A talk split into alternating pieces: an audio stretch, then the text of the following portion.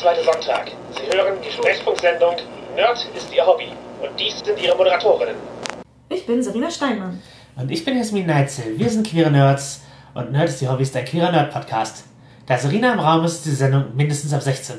Wir reden offen über Themen wie Sexualität, Queerness, BDSM und Beziehungen mit großem Altersunterschied. Unser heutiges Thema ist Buffy.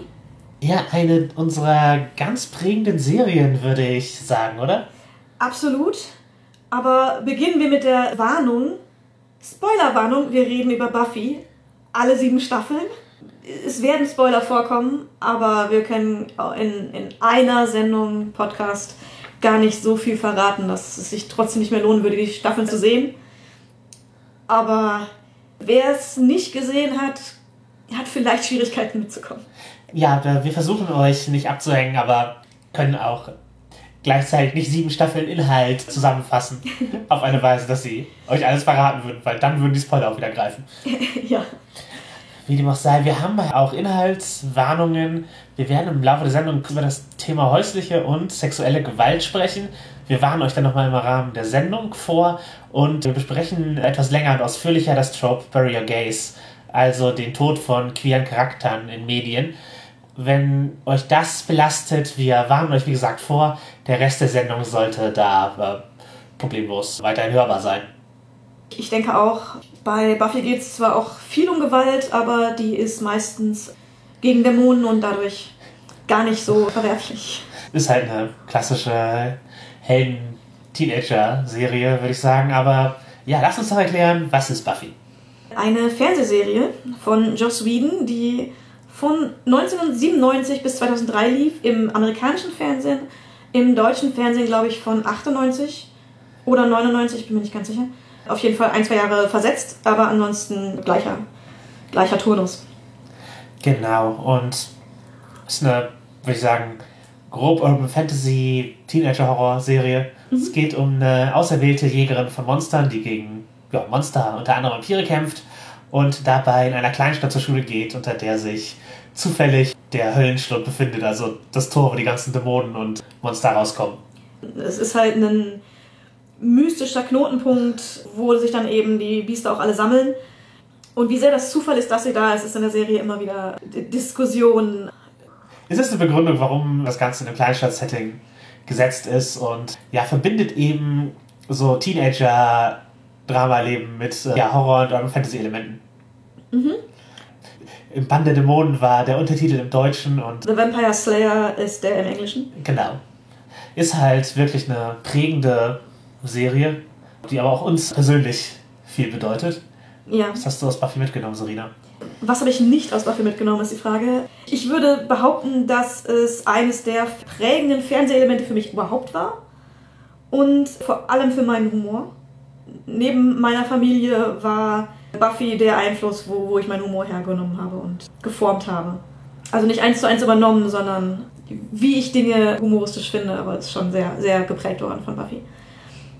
Ja, für mich hat es auf jeden Fall meine Liebe zum Horrorgenre mit erweckt und auch meinen Zugang zu Vampire. Also mein erstes Vampire die Maskerade Regelwerk habe ich mir inspiriert von Buffy gekauft, weil wir halt auch sowas spielen wollten. Das dann, ging dann nicht exakt in dieselbe Richtung, aber hat mich dann trotzdem auf den Weg von dieser Art Rollenspiel gebracht. Das, witzigerweise hat es das bei mir so gar nicht gemacht. Also, ja, ich fand Vampire super. Ich glaube, es war schon vorher so, aber das hat Buffy nicht gerade weniger gemacht. Aber ich habe irgendwie recht wenig Zugang zu Horror und auch zu Urban Fantasy von Fantasy-Genres fast noch am wenigsten. Wobei mehr beim Lesen. Bei Fernsehserien ist das was anderes. Da voll dabei. Aber ja, irgendwie habe ich ansonsten wenig Zugang zu Horror, aber trotzdem gehört Buffy. Ich wollte gerade sagen, gehört zu meinen Lieblingsserien. Das ist falsch. Buffy ist einfach meine Lieblingsserie. Seit über 20 Jahren. Punkt. Bei mir wurde sie überholt, aber sie war auf jeden Fall meine Lieblingsserie für lange Zeit. Für mich ist Buffy wie Leo Muster. Das ist für mich ein Alltime-Favorite und es ist mir egal, was gerade in ist. Also wir haben auch also durchaus Freundschaften über die Serie geknüpft. Zumindest ich hatte halt eine gute Freundin in meiner Schulzeit. Und unsere Beziehung war ungefähr genau die Länge von Buffy. Wir haben halt angefangen, darüber zu bonden. Also ich war halt erst auch sehr gut mit meiner Schwester befreundet und da haben wir angefangen, über Buffy zu reden und dann halt jede, jede Folge besprochen auf dem Schulhof. Ja, ungefähr so lange wie die Serie ging, haben wir uns halt irgendwie gekannt und immer drüber geredet und danach haben wir uns auch ein bisschen aus den Augen verloren, aber es war halt also die Serie praktisch eine ganz gute Chronik davon. Sehr, sehr cool. Hab die Folgen auch nicht wirklich mit einer Freundin zusammengeschaut, aber wir waren schon vorher befreundet. Ich habe dann eine Freundin dazu überredet, mir jede Folge von Buffy auf Videokassette aufzunehmen, denn ich hatte nicht den Sender, auf dem es lief. Mhm. Und ich habe dann mir jede Woche Buffy und später Buffy und Angel auf Videokassette aufnehmen lassen und hatte ein ganzes Regal voll mit Videokassetten, nur von Buffy und Angel. Die habe ich inzwischen nicht mehr, weil ich irgendwann die DVDs gekauft habe und die Videokassetten aussortiert habe. Aber jahrelang habe ich diese Videokassetten gehabt, weil ich erst keine andere Möglichkeit hatte, es zu sehen und dann war es für mich möglich zu rewatchen. Das heißt, ich habe auch vor jeder neuen Staffel nochmal die Staffel bis dahin nochmal geschaut. Ja. Entsprechend kann man sich ausrechnen, wie oft ich mindestens die ersten Staffeln gesehen habe und ich glaube seit dem Ende auch so alle zwei Jahre mindestens gesehen. Und Buffy ist auf jeden Fall eine Serie, die du Leuten zeigst, wenn sie dich kennenlernen. Ja, ich gucke im Moment mit zwei Freundinnen Buffy. Also getrennt. Getrennt voneinander. Getrennt voneinander. Wir sind auch entsprechend an verschiedenen Stellen und es bringt mich manchmal ein bisschen durcheinander, aber ich habe neulich dann auch nochmal alleine durchgeguckt, weil mir das zu lang war, langsam war. Hast du von vorne nochmal angefangen oder hast du sozusagen vom weitesten Punkt, den du mit deiner Freundin bist? Nein, nein, vom, vom kürzeren Punkt, wo ich mit einer Freundin bin, habe ich an, wieder angestiegen. Ja. Äh, mir ist aufgefallen, dass ich Staffel 7 einige Details nicht mehr gut genug drauf hatte, also habe ich zu Ende geguckt. Du hast auf jeden Fall aus, aus Spoilerwarnung ein T-Shirt nicht getragen, wenn du die Geschichte erzählen magst. Ja, ich habe ein Buffy-T-Shirt, beziehungsweise ein Willow-T-Shirt von Vampir Willow mit dem schönen Text Bored Now. Und bei beiden Freundinnen habe ich darauf geachtet, dass ich das T-Shirt erst getragen habe, nachdem die erste Folge mit Vampire Willow war. Ja, für mich war auch so als Bonding-Moment an Buffy wichtig, dass ich eben mit Mädchen damit bonden konnte. Also dass, ich so, Mhm. dass wir sozusagen was gemeinsam hatten, was wir auf, auf gleiche Weise begeistert abfeiern konnten, was sozusagen für mich als, als Transperson natürlich nochmal ein, also damals nicht, nicht bewusst, aber eben halt auf, auf jeden Fall was war, wo ich ein, ein Gefühl hatte, zu, zu der Gruppe dazugehören zu können. Durch, durch das Interesse. Und weil es eben eine Serie ist, die, ich würde mal sagen, ge- geschlechterübergreifenden Appeal hat. Ja, würde ich auch sagen. Mit meinem Mann habe ich die Serie natürlich auch durchgeschaut, bevor wir geheiratet haben. Wär- Wäre das ein Grund gewesen, nicht zu heiraten, wenn er das nicht gemocht hätte? Also ich glaube, wenn er nach Folge 2 gesagt hätte, ach nee, auf die, Folge, auf die Serie habe ich echt keinen Bock, ich weiß nicht, ob wir so lange zusammen wären. Ich weiß nicht, ob es jemals zur Ehe geführt hätte. Das falsche One-True-Pairing wäre kein Grund. Nee. Nee, nee. Es gibt kein One-True-Pairing. Was? Ja, lehne ich als Konzept auch eher ab an sich. Als Polyperson lehne ich das als Konzept sehr ab. Ja. Dann vielleicht das One-True-Polykül. Ich finde es tatsächlich an Buffy auch sehr gut, dass das glückliche Ende für Buffy nicht ist, dass sie einen Partner findet. Das ist richtig. Und dass es für sie überhaupt nicht bestimmend ist, als Figur, mit wem sie gerade zusammen ist. Ja, ich bin auch oft für die One-True-platonische Freundschaft. Manchmal Oh ja, ärgert es mich, wenn Leute zusammenkommen und grundlos auch Oh meine ja, Freunde das, sein das, können. das geht mir genauso. Das ist ganz, ganz furchtbar in Serien. Wenn man denkt, die sind super Freunde und dann kommen die irgendwann zusammen, äh, meinetwegen als Fanservice oder so. Oft fühlt sich so an. Die Leute das Gefühl haben, dass die Serie auf einer Beziehungsbasis enden muss. Ja, genau. Und das, das finde ich oft ganz blöd. Und ich finde es sehr gut, dass es bei Buffy nicht so ist. Und tatsächlich von, von den drei Scoobies, also von den drei Kern-Scoobies, Scoobies sind als, als Referenz auf Scooby-Doo die Leute, die mit Buffy rumhängen und die Slayerettes sind, wie sie sich selbst bezeichnen. mit, mit ihr halt übernatürliche Mysterien lösen. Also ihr, ihr Freundinnenkreis. G- Genau. Und die, die drei Kernpersonen sind halt Buffy und Willow und Xander. Ja, Willow ist eine, eine Hexe. Also wird, wird zur Hexe über die. Über die Serie. Und äh, Sander ist halt so, so ein Dog. Der hat das Auto. Was, was wolltest du mit Scoobies sagen? Von den drei Kern-Scoobies sind am Ende der Serie zwei Single. Und die wichtige Beziehung, die besteht, ist die zwischen den Scoobies und Giles und nicht die Ja. zu irgendwelchen Liebschaften. Giles ist sowas wie der. Väterlicher Freund? Ja, ja, schon. So, Ist der Schulbibliothekar, aber das ist er als Tarnung, weil er praktisch jemand ist, der zu einem Orden gehört, der die Monsterjägerin trainiert, aber auch ein bisschen versucht zu lenken. ja, der, also der Orden versucht sehr stark zu lenken, Giles weniger. Genau. Seine Loyalität liegt letztlich am Ende halt bei seinen, seinen Freunden, nicht bei irgendwelchen mystischen Orden. Ja, Ja, ist, auch, ist auf jeden Fall eine der wichtigen Beziehungen am Ende und der eine ist halt auch okay auseinandergegangen mit seiner, mit seiner Mhm. Freundin. ja. Wir reden später über Beziehungen. Eine Ex-Beziehung würde ich nochmal erwähnen. Neben Buffy, du hast es auch schon erwähnt, gibt es Angel. Das ist eine, äh, eine Spin-off-Serie, wo halt ein Vampir, der bei Buffy vorkommt, Mhm. Angel genannt, oder Angelus, Nee, Angel- Angelus wird er genannt, wenn er nicht so nett ist. Ja, ge- genau. Auf jeden Fall ist es ein Vampir, der in der Serie dann Privatdetektiv in Los Angeles ist. Also in der Serie Angel, nicht in der Serie Buffy. Ja, genau. äh, Also er verlässt die Serie Buffy irgendwann, weil die Beziehung ein bisschen auserzählt ist. Und dann wird er halt Privatdetektiv in Los Angeles versucht, äh, seine vampirischen Untaten wieder gut zu machen. Und das ist auch eine, eine okaye Serie. Ist noch mehr Urban Fantasy als Buffy, würde ich sagen. Ja. Also noch, oder noch klassischer Urban Fantasy mit, dem Groß, mit der Großstadtkulisse und übernatürlichen Fraktionen, weil natürlich die eine viel größere Bevölkerung mit übernatürlichem auftauchen kann in Los Angeles. Uns beide hat die Serie nicht so gepackt. Also ich bin da auch nicht so flüssig. Ich spreche Angel nicht so fließend wie Buffy. Mhm. Das, ich glaube, es gibt Folgen, die ich noch gar nicht gesehen habe. Ich bin aber gerade auch bei dem Versuch, sie einmal komplett durchzugucken. Ja, ich, ich habe damals habe ich ziemlich schnell aufgehört, sie zu gucken. Also als sie ursprünglich lief, weil es es gab eine Folge mit Nazi-Dämonen, da hatte ich keine Lust drauf. Das ist die schlechteste Folge der ersten Staffel.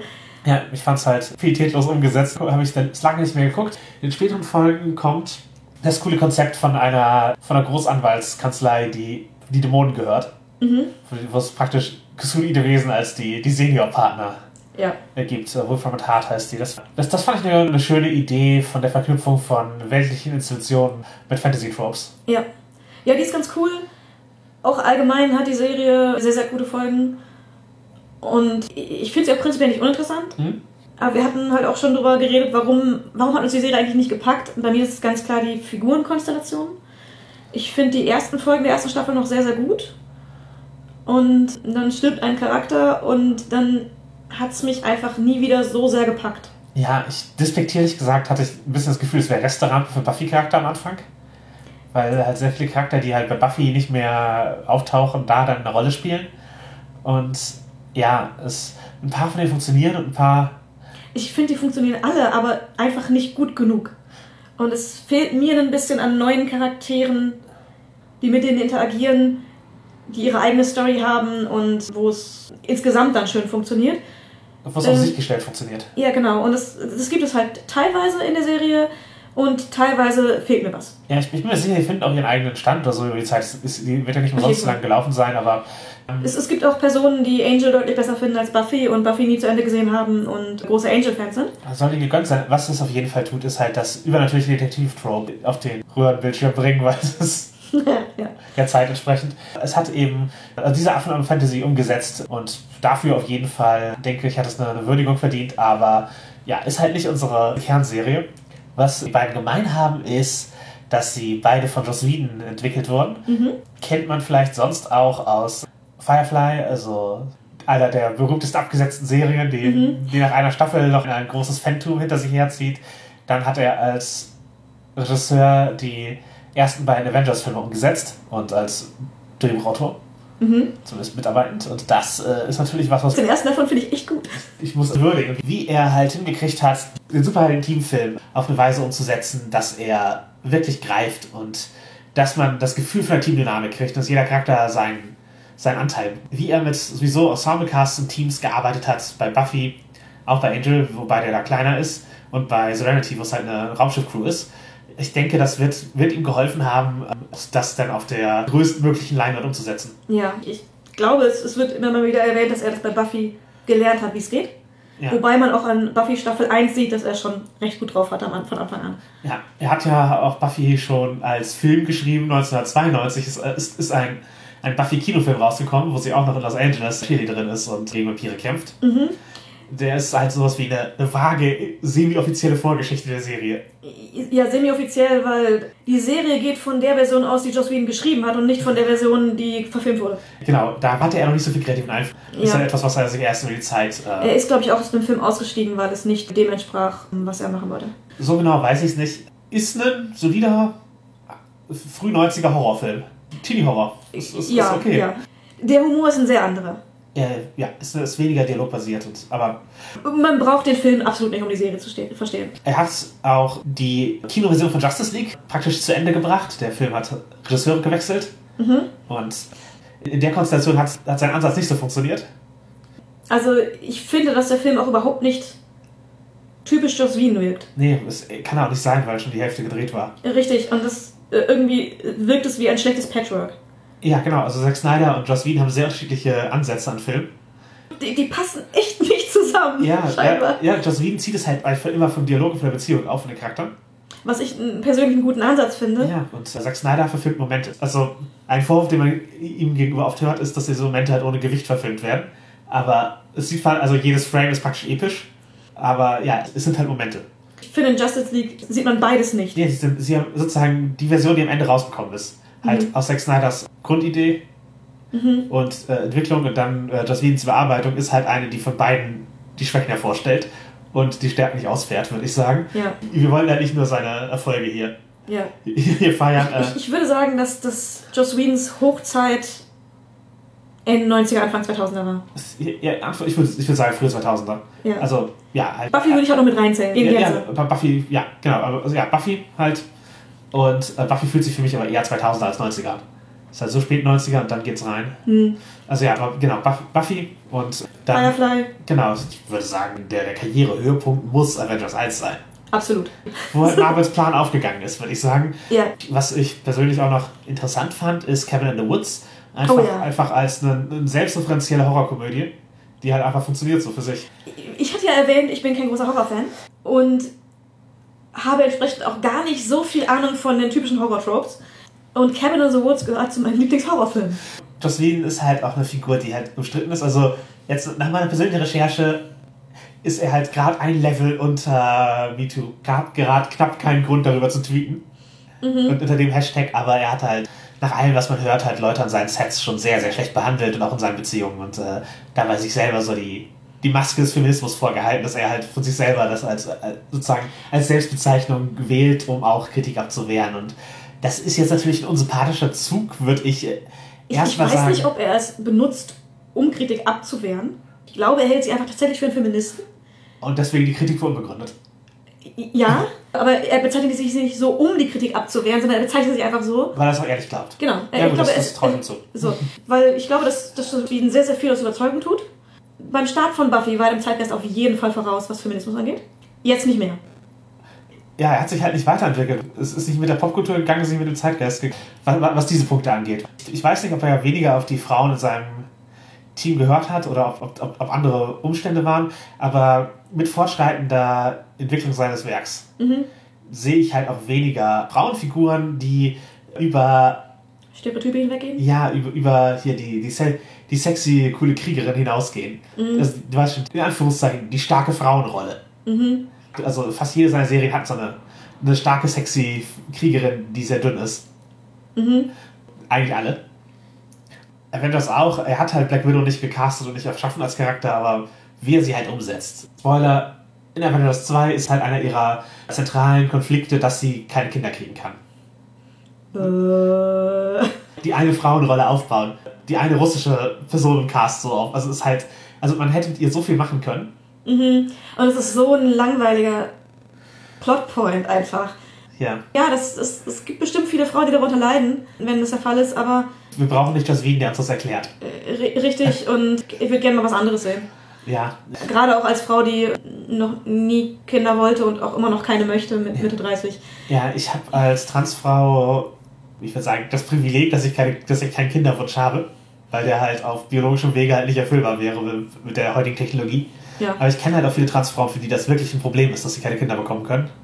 Weil das für sie eben was wirklich Wichtiges gewesen wäre. Wir brauchen nicht Joss Wien, dass er diesem, das Ding erzählt mit, äh, Mit der einzigen Frauenfigur, die anwesend ist. Genau, und die ansonsten sexy kämpft und einen Englederanzug trägt. Ja. Gut, das wie gesagt auch nicht sein Design, aber ähm, ja, äh, ja, Und wenn man dagegen in Buffy sieht, was er mit Frauencharakteren schon gemacht hat, ja. fragt man sich, warum.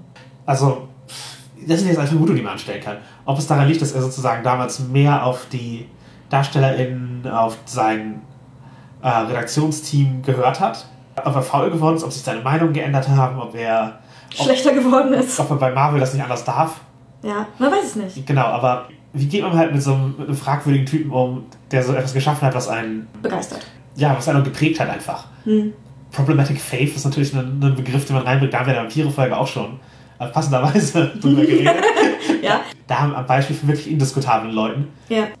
Für mich muss er, er muss halt kein Held sein, er muss kein Genie sein. Der hat, Yes. halt, hat halt Sachen geschrieben, die ich gut fand. Muss, er muss nicht mal ein netter Mensch sein. Also ganz ehrlich, wenn man Buffy guckt, ich hatte niemals die Illusion, dass Joss Whedon ein netter Mensch wäre. ich halte vieles an der Serie Buffy für genial. Und ich glaube, dass er, dass er auch was Geniales hat oder hatte. Ja, also Weil an seinen aktuellen Sachen sehe ich es nicht. Also ich, ich denke, man kann seinen Einfluss auf die Popkultur nicht leugnen. Und er war prägend für den Stil von, von Serie und den Stil von Film. Und vieles, was jetzt als klassisch und typisch Urban Fantasy oder so gilt, hat er in Buffy zum allerersten Mal gemacht und erfunden. Zumindest zum ersten Mal äh, Gut gemacht. verfilmt, würde ich Ja, sagen. ja also serienmäßig, genau. Ja. Also, Ja, und eben halt die, ja, wie er mit Figurenkonstellation gearbeitet hat, wie er mit Metaplot gearbeitet hat. Also man vergisst halt oft, wie selten Metaplot in 90ern war. Da war halt viel Monster of the Week. Da war viel Resets bei jeder Folge. Und Charakterentwicklungen, wie er es gemacht hat, war bis dahin in 90er-Serien eigentlich. das ist halt für eine Teenager-Serie. Also es, es, es war nicht die erste, es war nicht die einzige, aber er hat es halt so sehr solide durchgezogen. Ja, und ähm, ich glaube, was, was es noch mehr hat, ähm, was Charakterentwicklungen angeht, als ich glaube fast jede Serie, die ich kenne, die nicht ausschließlich darauf basiert, Mhm. ist, dass Dinge Folgen haben. Alles, was einem Charakter passiert, muss verarbeitet werden und sorgt für Charakteränderungen. Und das ist bei Buffy deutlich stärker, als ich sonst kenne, auch aus modernen Serien. Also es sei denn, das ist der Fokus der Serie. Ja, also wie gesagt, man kann seinen Einfluss nicht leugnen. Man kann auch nicht leugnen, dass er sehr unfreundlich zu Leuten ist. Ich sage mal, menschenwürdige Weise behandelt teilweise. Mhm. Und dass er Bullshit redet, ab und an. Ist halt ein Mensch. Und, und nur weil er was richtig Geiles gemacht hat, heißt es nicht, dass Das- alles, was er macht, geil ist. Ich würde ihn jetzt nicht zu meiner Party einladen, sage ich mal. Also man kann sich halt auch in Wirklichkeit von den Einflüssen seiner Jugend nicht freimachen. Also wenn es rauskommt, er hat wirklich Menschen sexuell belästigt oder und Karrieren ruiniert und so. Wenn das, wenn das aus, aus Ego, wenn, wenn das rauskommt und halt noch bestätigter wird, das mit den Karrieren ruinieren, auch, auch dann wird Buffy nicht weniger Einfluss auf uns gehabt haben. Ja, und es wird nicht ja. weniger prägend gewesen sein. Ja. Und ist, also manche Medien sind, glaube ich, zu sehr Teil von einem, als dass man sie komplett loswerden könnte. Also, Ich würde es auch nicht wollen, denn ähm, für mich ist im Zweifel in diesem Punkt das Werk wichtiger als der Schaffer. Und alles, wofür Buffy steht, stehe ich hinter. Aber selbst wenn sowas rauskommen würde, würde das für mich von dem, was die Serie aussagt, ja nichts ändern. ja, er hat sowas wie Leute entlassen, weil er ihre Partnerin nicht mag. Ist schon. Es ist ist halt Arschloch, ist. Arschlochverhalten. Ja. Ist halt ein Arschloch, glaube ich. Also, also wenn man, muss, man ganz plump ausdenken, glaube ich, dass, dass, dass wir ihn einfach als ist. Ja. Ich versuche halt, Harry Potter aus meiner Gedankenwelt rauszukriegen. Mhm. Es rutschen mir immer noch Vergleiche rein und so, weil es halt auch so ein prägendes Buch für mich gewesen ist in meiner Jugend. Ja. Und es ist schwierig, aber ja, Buffy würde ich empfehle ich noch Leuten zu gucken. Und ich gebe auch keine Warnung vor Joss dabei automatisch mit. Für mich ist es halt nicht auf dem Level problematisch, der Typ. Ja, das ist halt eine Serie, die, die, kommt, die kommt aus der Zeit, aus der sie kommt. Guck sie dir an, die ist, ist, ist cool und prägend und vielleicht wirst du vieles wiedererkennen. Ja, und ich glaube, dass man auf jeden Fall viel mitnehmen kann. Für mich ist er nicht wirklich problematisch. Er ist ein Arschloch, wahrscheinlich. Ohne ihn persönlich zu kennen, würde ich das jetzt von dem, was ich da weiß, würde ich davon ausgehen. Das macht die Serie nicht weniger gut. Das ist jetzt natürlich halt wieder sehr Feminismus-Deep Cuts-Diskussion, aber ich, ich, also er glaubt, dass er irgendwie Frauen empowert mit dem, was er macht. In Wirklichkeit, indem er Frauen bezahlen würde und mehr wollen, dass, ihr, dass sie für ihn Sachen schreiben und so, würde er wahrscheinlich mehr Einfluss haben, als wenn er selber so schreibt, wie er es für, wie er es für empowering hält. Ja. Das, das per, per Dekret, das, das finde ich halt ein bisschen problematisch und wenn man ihm das abnimmt, das Label Feminismus, verzerrt es, glaube ich, die Diskussion noch ein bisschen. Wenn, wenn man ihn als eine feministische Position diskutieren muss, dann wirkt natürlich jede wirklich feministische Position als radikal. Äh, ja, ich, ich würde halt einfach sagen, dass seine Position aktuell keine feministische mehr ist. Es war es vielleicht in den 90ern. Wie, wie ich eben schon gesagt habe, ich habe das, oder wie wir beide gesagt haben, wir haben das Gefühl, dass er weniger feministisch geworden ist, auch, auch bei dem, wie er die, die weiblichen Rollen ausgestaltet. Sein Werk zumindest. Das ist Sein- ich, sein Werk. klar. Wir wissen, wir wissen nicht von ihm als Person, weil er eben. Die, Genau. Wir sind, man, sieht, man sieht halt nicht, wir sitzen nicht am Set dabei, aber sein Werk und. Äh, aber Spiegelt sich jetzt weniger wieder als, in, als Anfang der 2000er. Entsprechend, Genau. Ich, ich denke, ich denke, wir müssen das Label auch nicht diskutieren, zwangsläufig, weil seine Filme beginnen halt nicht mit Directed by Joss Whedon, a feminist. schlag sie besser nicht vor. Lass uns ihn mal einfach äh, da lassen, wo er ist und lieber über, über, über, über Buffy reden und wie man selber Buffy-Geschichten macht. Weil es gibt auch Buffy-Rollenspiele.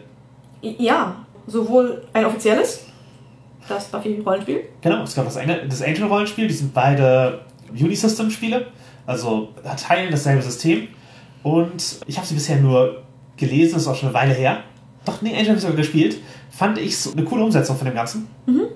Und da haben auch ein paar coole Regelkniffe, wie zum Beispiel man unterschiedliche Charakter-Machtlevel innerhalb einer Gruppe haben kann. Das wird im Grunde mit, mit Gummipunkten geregelt. Buffy als Auserwählter hat wenig Gummipunkte. Sender als äh, Typ im Auto hat viele Gummipunkte und kann dann eben sozusagen Sachen damit lösen. Und sie schlagen aber vor, das Narrativ unterschiedlich aufzubauen. Sozusagen, wenn die Jägerin sehr viele Erfolge würfelt und hat Vampire im Friedhof besiegt, dann ist das eine coole Szene, wo sie eben mit Axt und Flock reinspringt und halt einen Vampir enthauptet und den anderen nach hinten den Flock ins Herz rammt. Genau, das ist halt die coole Beschreibung dann. Und wenn das ein Sendercharakter macht, dann stolpert er nach hinten, sodass der Vampir sich auf den Dornen eines Friedhofszauns aufspießt und reißt halt gerade rechtzeitig noch einen Besen hoch, der passend abbricht. Sie schlagen einem halt explizit vor, dasselbe Würfelergebnis unterschiedlich zu beschreiben, auch wenn sozusagen regelmechanisch sind sie gleich kompetent, sie können die gleiche Auswirkung in der Welt haben, aber sie schlagen vor, einen Unterschied über die Beschreibung zu machen. Das ist halt schon ein, ein ich würde sagen, eher storygamiger Ansatz, aber einer, der, glaube ich, griffig funktioniert, um solche unterschiedlichen Powerlevel in Urban Fantasy, in, in Horror-Szenarien äh, darzustellen. Der- Der funktioniert auch überall anders, muss ich mal sagen. Ich habe das für einen, äh, für einen DSA-Charakter für mich gemacht. Ich habe eine Schriftstellerin als DSA-Charakter, die weiß sehr viel und kann sehr wenig. Und ich habe ihr so ein ganz bisschen Kampffertigkeiten gegeben. Und dann habe ich irgendwann bei einer Aktion eine glückliche Attacke gehabt. Und das hat den Endgegner des Abenteuers gekillt. Und alle haben dann eine epische Beschreibung erwartet, wie sie das tut. Und die Beschreibung, die ich gegeben habe, war halt im Prinzip, wie sie da äh, durchstolpert, schreiend irgendwie das dämonenbannende Ding vor sich hält und quasi so einfach nur glücklich das Ding fallen lässt und dadurch den Dämon besiegen kann und dann komplett voller Matsche und Blessuren rausstolpert, weil sie halt das einfach nur durch, durch pures Glück hingekriegt hat und nicht, weil sie irgendwas gekonnt hätte. Und das hat die Spielrunde sehr bereichert. Ja, aber es ist, glaube ich, auch ein cooler Ansatz, wenn man eben bereit ist, seinen eigenen Charakter auf die Weise darzustellen. Dann kann man halt viel, viel Spaß damit haben, die Beschreibung so zu gestalten. Und genau, es ist genauso, genauso wertvoll. Ich würde noch einen Shoutout an Amber Benson, die Tara in der Serie gespielt hat, Aha. eine lesbische Ikone, äh, also der Charakter. Und äh, die hat nicht nur in Ghosts of Albion, also im Fantasy-Setting mitgeschrieben, sondern hat auch das Rollenspiel dazu mitgeschrieben und ver veröffentlicht. Also eine von uns sozusagen. Ja, An- Ansonsten, wenn ihr Buffy mit anderen Systemen umsetzen wollt, meine Tipps wären Monster of the Week.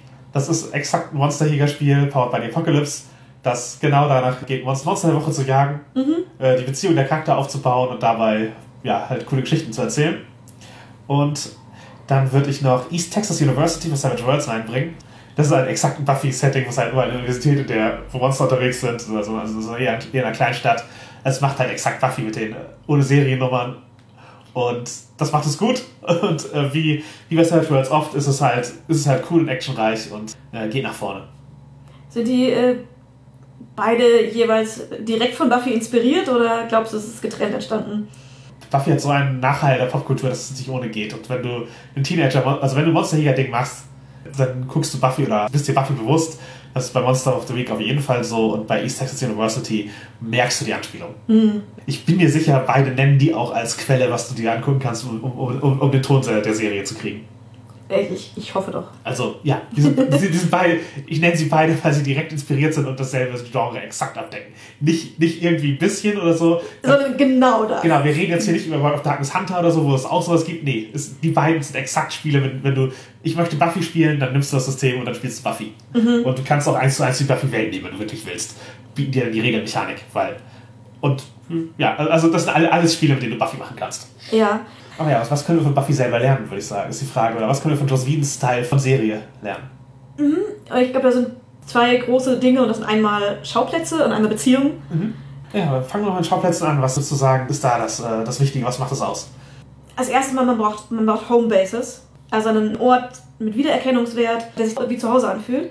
Der gibt Sicherheit, der hat Wiedererkennungswert, den kennt man gut, wo man einen Grund hat, immer wieder zu kommen auch. Also wo man einfach, wo es irgendwann einfach nur noch ist, man sagt, man kommt noch da und da und alle wissen exakt, wie dieser Ort aussieht. Ja, und manchmal ist es der Ort, weil man, weil man da zu Hause ist. Aha. Bei Firefly ist es das Raumschiff, wo sie halt jeweils ihre eigenen Bereiche eingerichtet haben.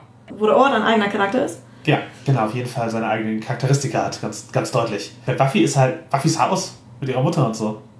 Äh, wobei ich fast noch mehr sagen würde, die Bibliothek. Ja, genau. Das sind, das sind, unter- das sind beides Homebases. Das Haus wird wichtiger, nachdem sie aus der Schule raus sind. Ja, das stimmt. Die, die Bibliothek ist, ist ja die Schulbibliothek. Da, da hängen sie halt in den frühen Staffeln ständig rum. Aber Buffy entwickelt sich halt weiter über ihre Zeit. Und In den späten Staffeln ist es auf jeden Fall das Haus mehr. genau. Das Bronze. Genau, der, das, der, der, der örtliche Nachtclub. Das, jedes Fantasy-Setting braucht einen Nachtclub. Und es braucht nicht Tausende. Also, äh, das ist, das ist glaube ich, auch was, was man daraus lernen kann. Es reicht ein Club, in den man immer wieder geht. Da kann alles passieren. Genau, wenn man immer wieder auftaucht. Und äh, wenn man einen anderen Club baut, dann halt, es gibt mal, es gibt mal eine Szene, wo sie zu einer Dämonenbar gehen. Dann, dann fühlt sich das eben nicht mehr wie ein Homebase an, sondern wie, wir sind hier in einem fremden Gebiet. Ja, man ist auf unser- unsicherem Terrain. Genau. Und in der Buffy-Rezension ist es so, dass das Bron- Bronze und die Bibliothek teilweise auch als Orte mit Charakter beschrieben werden, Ja. die halt eigene Charakteristika haben, die, ähnlich sind wie die Serenity, wie das, wie das Raumschiff bei Firefly. Du gehst da nicht mit, hast du Ich, gesagt. du hast gesagt, dass die eigene Charakter sind. Also ich sehe das Bronx und ich die Museumbibliothek nicht auf, einem, auf einer Gleichwertigkeit mit, Mit der Serenity. ja, und auch nicht mit den Figuren in Buffy. Also wenn, wenn ich sozusagen aufzähle, wer, was, sozusagen, was sind handlungsbestimmte Sachen, was sind die Elemente, die, da sind das, das sind Kulissen. Sie fühlen sich wie zu Hause an, weil man mal wieder hinkehrt. Aber es ist halt nicht wie das Schiff, das eigene Plot-Elemente im Grunde wirkt und einbringt und Ich verstehe aber auch, wie die Leute diese Definition schaffen, ja. weil dies auf jeden Fall charakteristische Orte sind, Mhm. die ähm, was beitragen zu der Dynamik, die zwischen den Leuten herrscht. Ja. Das ist aber in den, in den Punkten, gerade beim, bei der Bibliothek, ist es Sicherheit Genau, und Wissen. und Wissen. Beim Bronze ist es, ich glaube, es wird sogar in der Serie gesagt, dass das gute alte Bronze, man weiß immer, was man bekommt. Es entwickelt sich dahin. Am Anfang ist es noch, oh, endlich kann ich in den Nachtclub, ich bin alt genug. So. Was ein ganz lustiges Ding ist, ich krieg's immer wieder mit aus Rezensionen von Buffy, dass so, was ist das für ein seltsamer Club, wo Minderjährige reinkommen und dann da Kaffee und Cola an der Theke kriegen und äh, Virgin Cocktails und so. Nie in meinem Leben erlebt. Tatsächlich, als Person, die Ende der 90er 15, 16 war, ne, 15 war ich, wir hatten solche Clubs. Also das gab es. In Deutschland auf jeden Fall, in Amerika weiß ich es halt nicht, aber zumindest wird es in der Serie gesetzt. Ich weiß nicht, ob es da was total Abstruses war.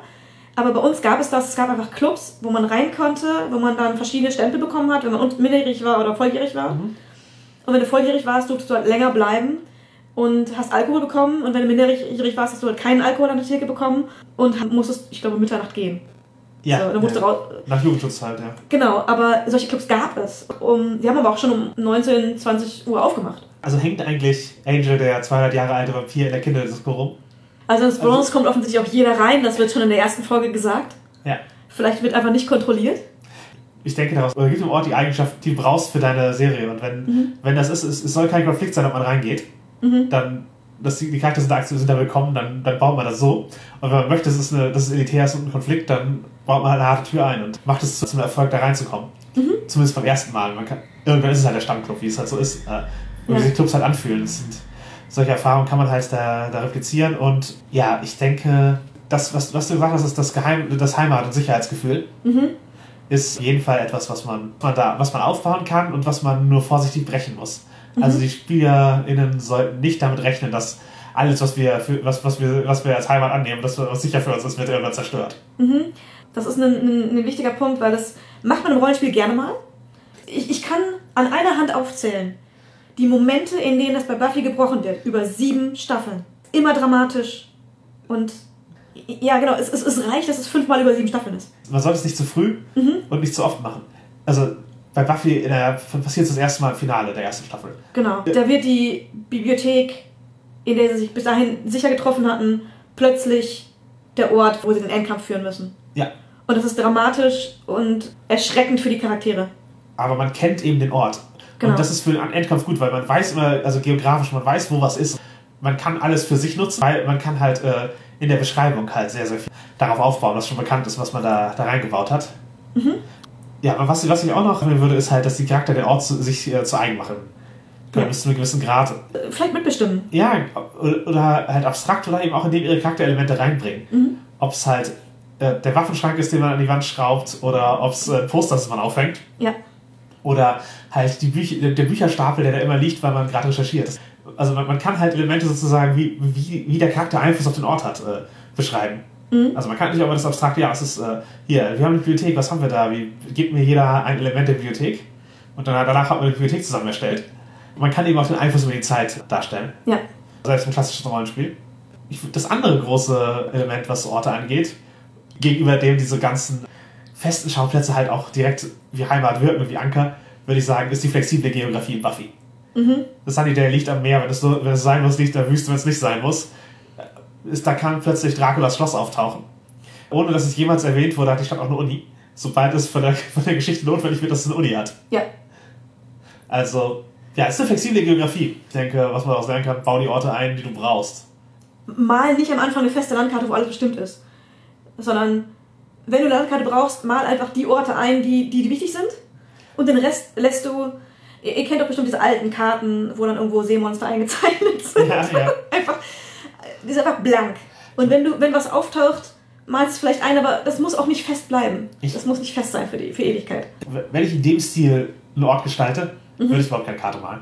Ich, ich eigentlich auch nicht. Aber wenn ihr eine braucht, dass ihr, keine Ahnung, festlegen wollt, wie lange Strecken von irgendwas sind. Das ist dramaturgisch bei Buffy. Ja, es ist dramaturgisch, das ist absolut richtig. Aber man hat zum Beispiel ein Gefühl dafür, dass Angels Apartment in der Nähe von Bronze ist. Buffy wohnt im guten Teil der Stadt. Und das ist so zwei Blocks weg vom Bronze, was, was der schlechte Teil der Stadt ist, das wird irgendwann am Anfang gesagt. Also alles ist in Laufweite offensichtlich. Mhm. Und es braucht halt unterschiedlich lange, um hinzukommen. Nichts länger als eine halbe Stunde. Nichts gegen Spiele, die ja eine feste Karte verwenden, aber es gibt eben auch andere Wege, und die ermöglichen einem halt die Schauplätze einzuführen, die man braucht. Und, Und die wenn, Entfernungen so zu machen, wie man sie gerade braucht. genau, und wenn man mit mehreren äh, SpielleiterInnen spielt, Also wechselnd. da- dann ist, es, ist das noch besser, weil dann muss, muss man nicht alle Details kennen, sondern man kann immer neue Orte reinwerfen. Ja. Aber ja, ich, ich denke, es ist wichtig, gerade dann immer wieder zu den Homebase zurückzukehren, um das Ganze zu verankern. Wenn man äh, beschreibt, das ist 10 Minuten Fußweg von deiner Homebase weg, fühlt es sich immer noch nach deinem Zuhause an und nach dem Ort an, auch wenn du gerade einen komplett neuen Ort beschreibst. Ist immer noch Sunnydale. Ja, genau. Und was würdest du als die andere, die, die andere Säule bezeichnen? Charakter und Dialoge waren es, oder? Ja. Also Beziehungen und Dialoge. Ja. Das ist halt der Punkt. Ja, Charaktere sind wichtig fürs Rollenspiel. Mhm. Aber um ein Buffy-Gefühl zu kriegen, um so ein Whedon-Schiss-Gefühl zu kriegen, sind es halt eher die Beziehungen und die Dialoge. Also die sind genauso wichtig wie die Charaktere. Mhm. Ja, ich würde sagen, die Beziehungen sind grundlegend dafür, dass man die Dialoge haben kann. Mhm. Beziehungen muss man halt formen zwischen den Charakteren und zu NSCs. Mhm. Und das kann man aber auch wieder über Dialoge tun. Und was man aus Buffy da einfach direkt nehmen kann, ist, der Alltag ist wichtig für die Charaktere. Genau. Und wenn man so ein Home-Based-Setting hat, dann ist eben Alltag nicht die Reise von Gaststätte zu Gaststätte, wie in so einem typischen Fantasy-Rollenspiel es, es wäre, Mhm. sondern eben man geht zur Schule oder man geht arbeiten oder man geht zur Uni und man geht abends in, trifft man sich irgendwo zusammen in der Kneipe oder vom, vom Fernseher und hat Gespräche über Alltagsdinge. Genau, die können halt auch unterbrochen werden, aber es fangen sehr viele Buffy-Szenen damit an, dass über Alltag geredet wird. Mhm. Und dann das Thema umschwenkt oder so. Genau, oder andersrum, es fängt damit an, dass man darüber redet, was die letzte Patrouille von Buffy hervorgebracht hat. Giles sagt, okay, das muss ich recherchieren. Und während Giles recherchieren geht, der Rest der Scoobies äh, Alltagsgespräche über ihre Schule und Beziehungen und Kram. Genau, genau. Das, diese Vermischung ist, glaube ich, da was, was Relevantes. Und ich, ich denke, das muss auch von den SpielerInnen mitkommen. Also, das Ja. kann die Spielleitung nicht alleine machen. Ihr müsst Ja. sozusagen die Elemente eures Charakters da einbringen, aktiv in die Dialoge, damit es, so, damit es sich so anfühlt. Und eben halt auch mal über irgendwelche Dinge reden. Es muss halt nicht der, das gefürchtete Tavernengespräch sein, aber es, es darf, wenn man dasselbe Gefühl will, nicht nur plotgetrieben sein, jeder Dialog. Keine Angst, ab und an mal eine Anspielung auf Popkultur und so reinzubringen. Ja. Also jetzt, ich würde halt darauf verzichten, zu viele Anspielungen auf Rollenspiel im Rollenspiel zu machen. ja? Das wird schnell cringe. ja. Ich würde halt keine Anspielung auf das Medium machen, das du spielst gerade. Mhm. Man spielt halt was, was offensichtlich von Buffy inspiriert ist, dann, dann sagt jemand, er hast die letzte Buffy-Folge gesehen. Das schafft halt eine unangenehme Art von, von Meta-Ding. Genau. In Buffy gibt es die Anspielung zum Beispiel, dass Buffy sagt, my spider sense is tingling. Und sonst welche, ne? Also man Ja. einfach, einfach allgemeine Popkultur, die einen vielleicht auch, entweder wenn es in der aktuellen Zeit spielt, was eben aktuell an, sonst an Serien, an Comics, an was auch Ja. immer geht, einfach angepasst an die Zeit, in der man gerade spielt. Mhm. Ja, Wenn man in den 90ern spielt, offensichtlich 90er-Anspielung, wenn man sie versteht. wenn man sie versteht. Sonst zeitlose. Ja. Genau, ja, Ra- Raum für Beziehung und Alltag, denke ich, ist, ist da wichtig, das aktiv einbringen. Und ja, Beziehungen halt auch tatsächlich zentrieren, dass die Charaktere auch was haben, worüber sie reden können. Und, sie, und diese Beziehungen halt im Dialog auch mal hervorbringen. Manche Systeme helfen einem dabei. Halt sowas wie History zwischen den Charakteren und Monster of the Week oder die Strings und Monster Hearts würde ich da nennen. Man kann auch bestimmte Aspekte bei Fates zum Beispiel einbauen, die die, die Charakter dann anspielen können. Aber ja, generell halt einfach interessante Beziehungsdynamiken, die wiederkommen. Das kann halt natürlich was Romantisches sein. Das kann Freundschaft sein, das kann eine Mentorbeziehung sein, wie bei Giles. Familie, gefundene Familie. Es kann so ein Will They, Won't They Ding sein, wo eine Spannung im Raum steht. Da- Das gibt sehr viel, was man machen kann. Und ich würde halt, wenn man mit Beziehungen zwischen den Charakteren spielt, darauf achten, dass die Beziehungen auf eine Weise sich weiterentwickeln können, dass man weiterspielt. Also keine Liebe, die, wenn die Beziehung irgendwie nicht funktioniert, wenn es zu Ende geht, einer der Charakter mindestens raus muss aus der Runde. Also denkt einfach selber drüber nach. Wir merken gerade, es läuft von der Trennung der Charakter hin und es macht keinen Spaß mehr, die in einer Beziehung zu spielen. Wie können wir weiterspielen? Wie trennen die sich so, dass die Runde nicht vorbei ist? Genug von Rollenspiel. Kommen wir zum Kink. Ja, äh, Buffy und King. Ja, ist das, ist das, ist das überhaupt relevant? Haha, oh ja. Für mich war Buffy tatsächlich sehr relevant für King und für, ich sag mal, King erwachen bei mir. Mhm. Mein Entdecken von Buffy fiel in die Zeit kurz nach meinem Entdecken von Sexualität für mich. Also von sexuellen Fantasien und dergleichen. Und hat einfach Fantasien, die gerade im Aufkommen waren, bei mir wieder aufgegriffen. Was natürlich meine Begeisterung offensichtlich mitbedingt hat. Ja, ich habe mir da nie so wirklich Gedanken gemacht über Kink-Bezüge damals zu Buffy. Also es war tatsächlich, es ist mir, ist mir wenig aufgefallen. Mir beim ersten Gucken eher auch im Sinne von ab Staffel 2 fühlte sich sehr viel bei Buffy für mich wie Fanservice an. Mhm. Weil die Fantasien bei mir halt schon da waren, in Buffy aber aufgegriffen wurden. Ma- Magst du ein Beispiel nennen? Auf jeden Fall komme ich gleich zu. Ich würde aber erst noch sagen, dass Buffy mir auch Benutzung von Self-Words beigebracht hat. Und entsprechend da auch eine sehr große Rolle für mein Leben gespielt hat. Also das Vorhandensein von Self-Words habe ich von Buffy gelernt. Also das, das Konzept, ja? Ja, und zwar in äh, Staffel 3, wo Angel Face runtermacht dafür, dass wie sie gerade handelt, mit einem Quip darüber, ähm, ob sie vergessen haben, Safe Word auszumachen. Und das war beim ersten Sehen ein Aha-Moment für mich, tatsächlich.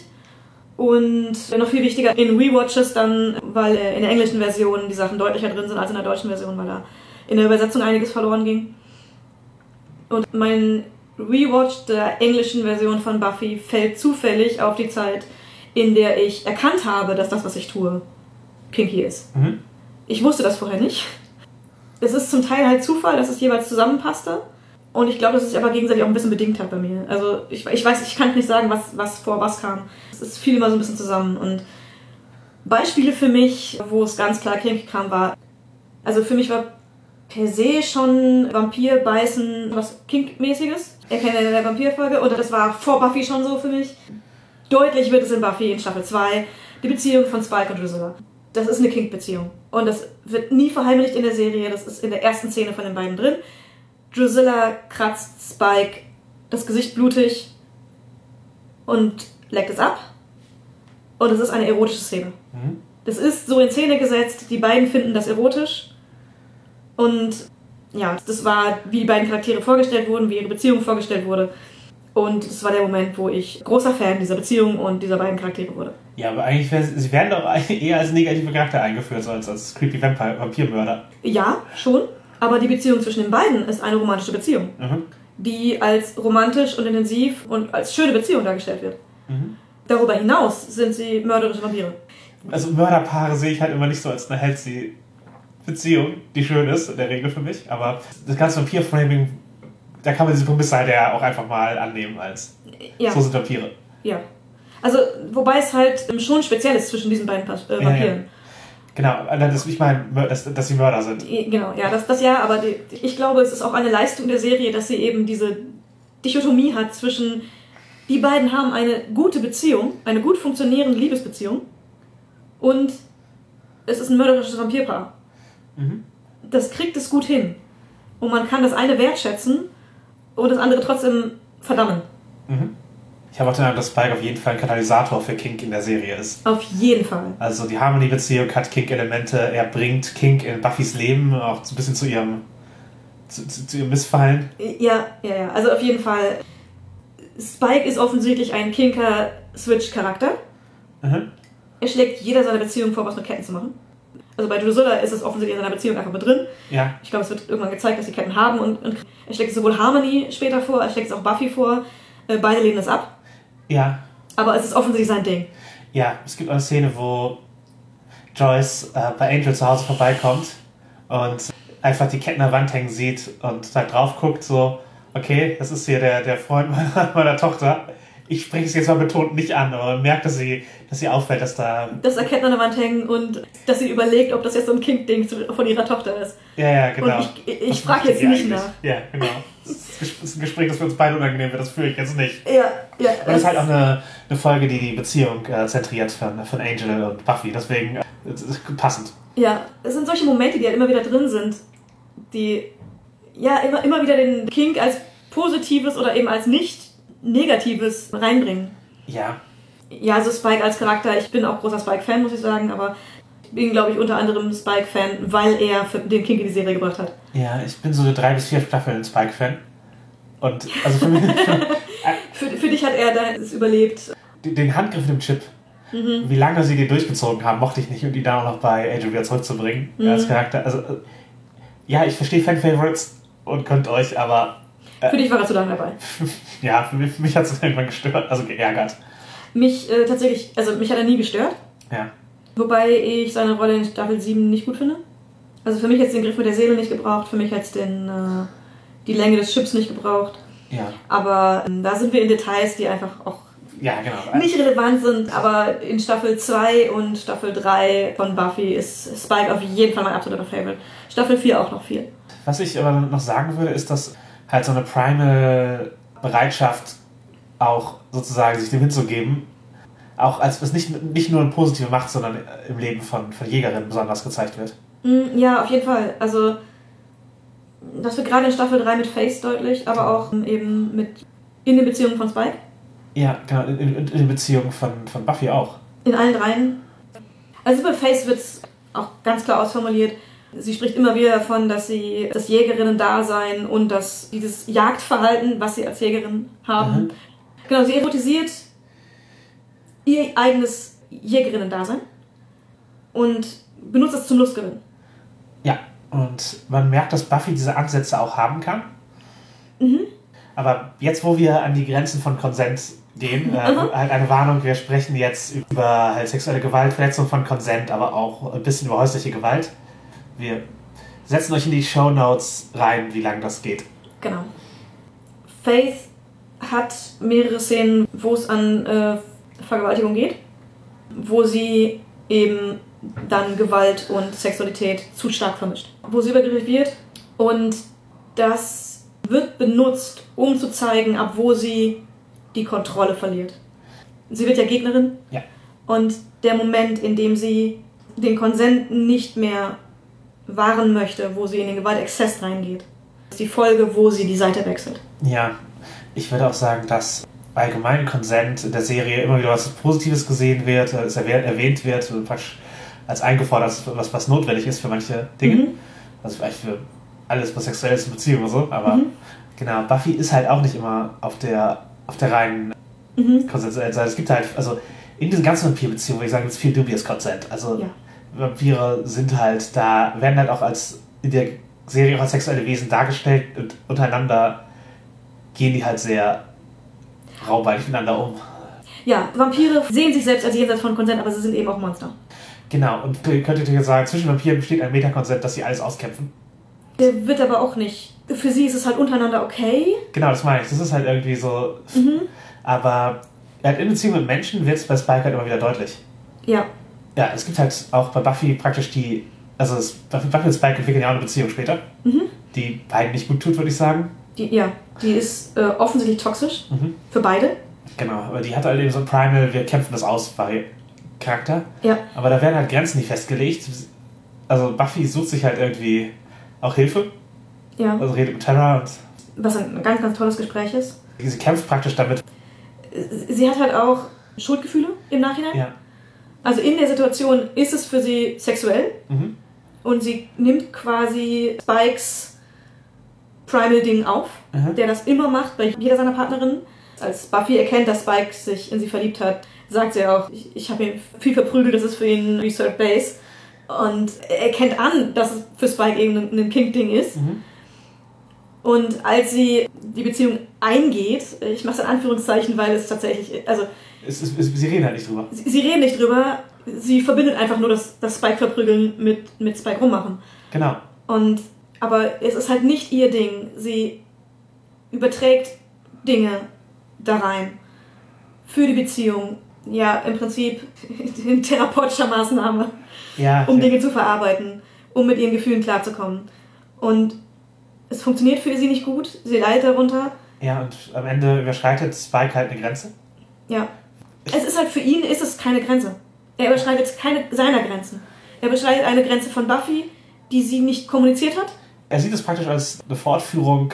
Äh, ihres Beziehungsmodells. Ge- Genau, genau, ihrer, wie, wie sie rummachen. Aber sie möchte halt gar nicht so weit gehen im Moment. Ja, er ignoriert ihr Nein. Genau.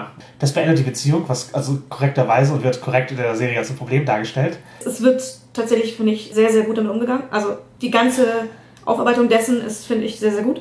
Also ob so ein Plot drei, da rein muss und ob das, ob das die Serie war und die, die mit diesen Nuancen das rausarbeitet, das ist, würde ich, weiß ich nicht. Ja, es, ähm, Aber- da haben Menschen unterschiedliche Meinungen zu und das ist in Ordnung. Genau, wir wurden halt auch, also es wurde halt als einer der Schwachpunkte der Serie genannt bei uns, aber ich, ich sehe es halt tatsächlich halt als eine Fortführung des Themas von unausgehandelte Konsent und wir, Wir reden nicht darüber, äh, wie wir unsere Primal-Beziehung führen. Um jetzt mal hier Real Talk für, für Primal und ich sag mal so Consensual Non-Consent Rape Play Beziehungen, redet halt darüber, wo die echten Grenzen liegen Ja. und macht äh, fucking Safe Words. Oder andere Möglichkeiten zu, zu safe werden. Genau, zu, ja, gibt es euch rauszunehmen, wenn es eben gerade nicht ange, angebracht ist. Ja, Gewaltexzess ist dann auch nicht die Lösung dann. Macht vernünftiges Aftercare. Mhm. Weil sich, das, sich danach schuldig fühlen, als die. Person, die gewonnen hat. Genau. Oder, oder egal welche Person. Genau, halt, wenn du, wenn du halt allgemein in so, einer, so ein Playfight gehst und das halt Leuten wehtust und Gewalt. Ich glaube, Schuldgefühl mit, nach Kind mit sich rumtragen ist für, ist für viele Leute was. Was, was Mhm, das- passieren kann, ja. gerade wenn man eben noch nicht so, ich sag mal, gefestigt an seiner Neigung ist, oder wenn es halt eine wie diese ist, die äh, Dubious Consent arbeitet. Ja, Also gerade da ist es halt wichtig, eine, eine Plattform zu haben, drüber zu. zu reden. Ja, Ja. Es ist auch was, von dem ich weiß, dass ich dazu neige, einfach weil ich, wenn man, wenn man Personen wehtut, man muss darüber reden, wie die Person das gefunden hat, denn son- sonst macht man sich vielleicht einfach Sorgen. Wie fand die Person das eigentlich? Im Nachhinein. Ja. In dem Moment offensichtlich war es cool. Aber ist es im Nachhinein immer noch cool? Das ist was, wo, da muss man drüber reden. Ja, ich finde ich auch immer als, als Bottom-Person eine, eine Sache, die ich, also vielleicht auch, weil ich eben Tops habe, die es mit, so, mit mir so kommuniziert haben, als, äh, aber einen wichtigen Punkt zu, zu kommunizieren, dass halt gerade in so Playfight-Sachen, aber auch bei Brad-Sachen, wo eben von beiden Seiten es hin und her geht, hochschaukeln kann, dass es okay war und Mhm. halt dass keine Seite Schuldgefühle haben muss. Ja. Oder selbst wenn was nicht okay war, Das was war nicht okay, warum war es nicht okay und wie vermeidet man das? Ge- Genau, und halt oft wahrscheinlich ist es auch nicht, nicht so, und deswegen musst du dich schlecht fühlen, so, sondern ein, Mhm. und eben, ja, klare Konsentgrenzen dann. Ja. Dann kommt man nicht an, an den Punkt, wo man, dass man zu weit geht, aus mangelnder Kommunikation. Ja. Genau, deswegen finde ich es halt, ja, also konsequent für Spikes Charakter. Also er, er beschreitet Buffys Consent offensichtlich in der Situation. Ja. Das ist kein Ja. Victim Blaming. Sie hat es ja nicht ordentlich kommuniziert oder so, Nein, gar nicht. nein. Sie hat es absolut richtig kommuniziert, obwohl sie vorher nicht drüber geredet haben und er geht drüber hinweg und das ist, Er ist halt ein sexueller Gewalttäter. ja, genau. Er ist ein sexueller Gewalttäter. Das ist Ja, einer seiner Charakterzüge. Genau, er versucht sie zu vergewaltigen. Und- braucht man nicht beschönigen. Genau.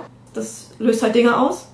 Das hat für ihn bis dahin funktioniert, weil er mit anderen Vampiren Beziehungen hatte. Ja, ja. Für die das eben kein Überschreiten ihrer Grenzen war. Er, hat- er, die Grenze gar nicht wahrgenommen. Das entschuldigt ihn nicht. Und es zwingt auch niemanden, diesen Charakter weiter sympathisch zu finden danach. Genau.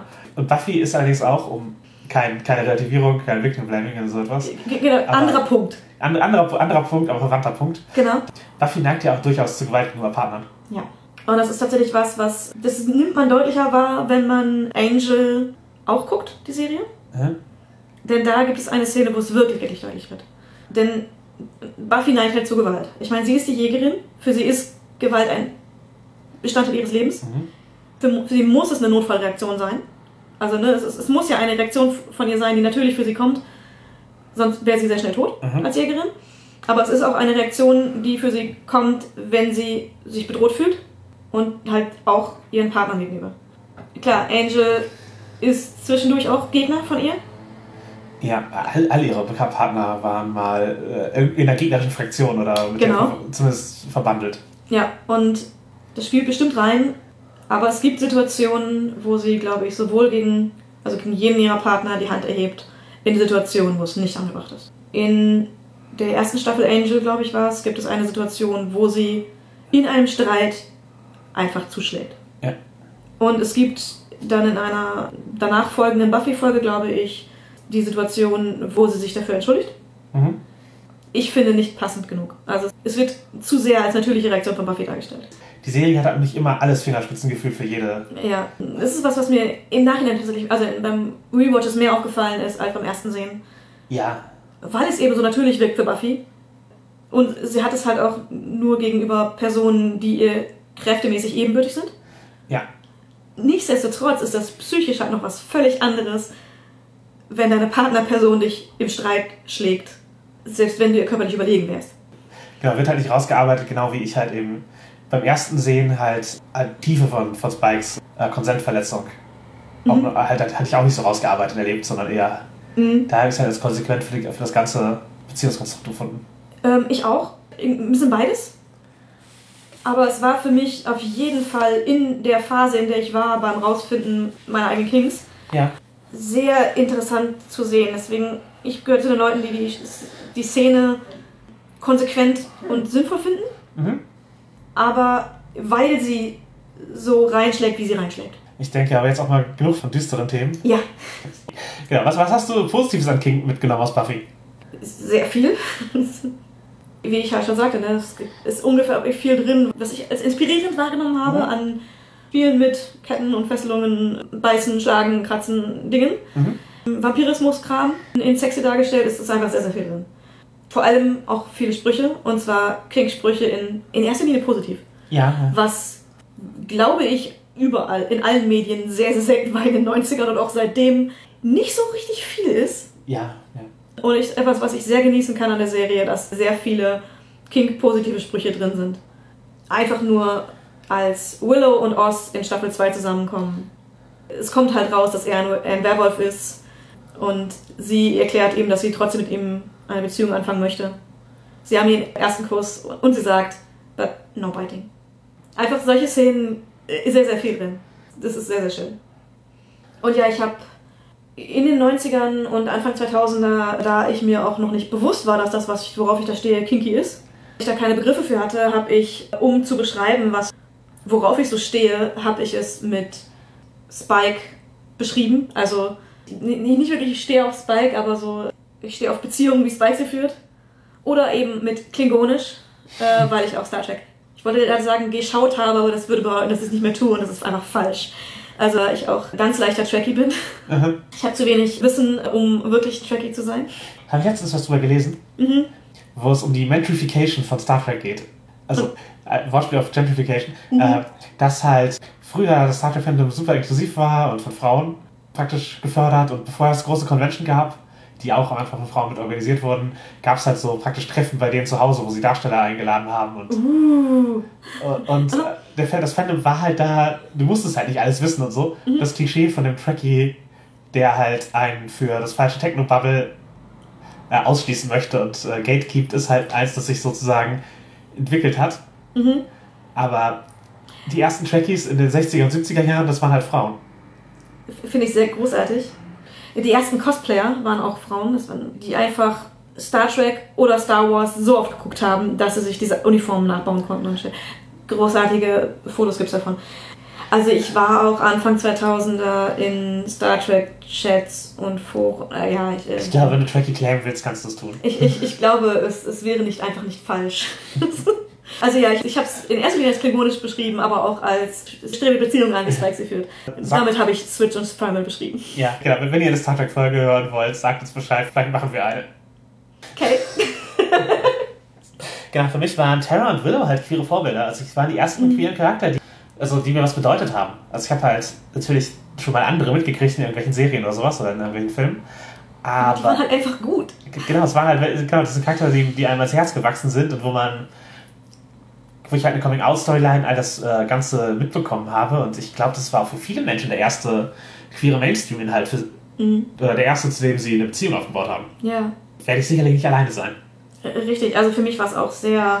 Ich habe es sehr gefeiert. Ja, genau. Auch, auch wie in der Serie damit umgegangen wird, ist einfach ist sehr, sehr schön.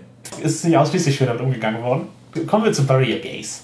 Also dem Trope, dass queere Charakter Sterben müssen. Genau, dass sie kein gutes Ende nehmen, dass sie überproportional sterben in Serien, in denen sie auftauchen. Und Buffy könnte man statistisch dazu zählen, weil Terra halt äh, von Mhm. jemandem ermordet wird. Ja, nicht nur Terror nebenbei. Genau. Aber okay, in die Tiefe. Genau. Einmal kurz das Trope Barrier Gaze äh, erklärt. Darüber hinaus, le- leg los. Genau, also das Trope ist halt, queere Charakter überleben die Story nicht äh, oder bekommen zumindest kein Happy End. Das ist heute ein Klischee und kommt immer wieder vor, obwohl es halt keine zwangsläufige Notwendigkeit gibt. Aber es gibt halt Moralsysteme, unter denen Queerness, Homosexualität als etwas äh, Verwerfliches äh, gilt und wo eben das kein gutes Ende haben darf.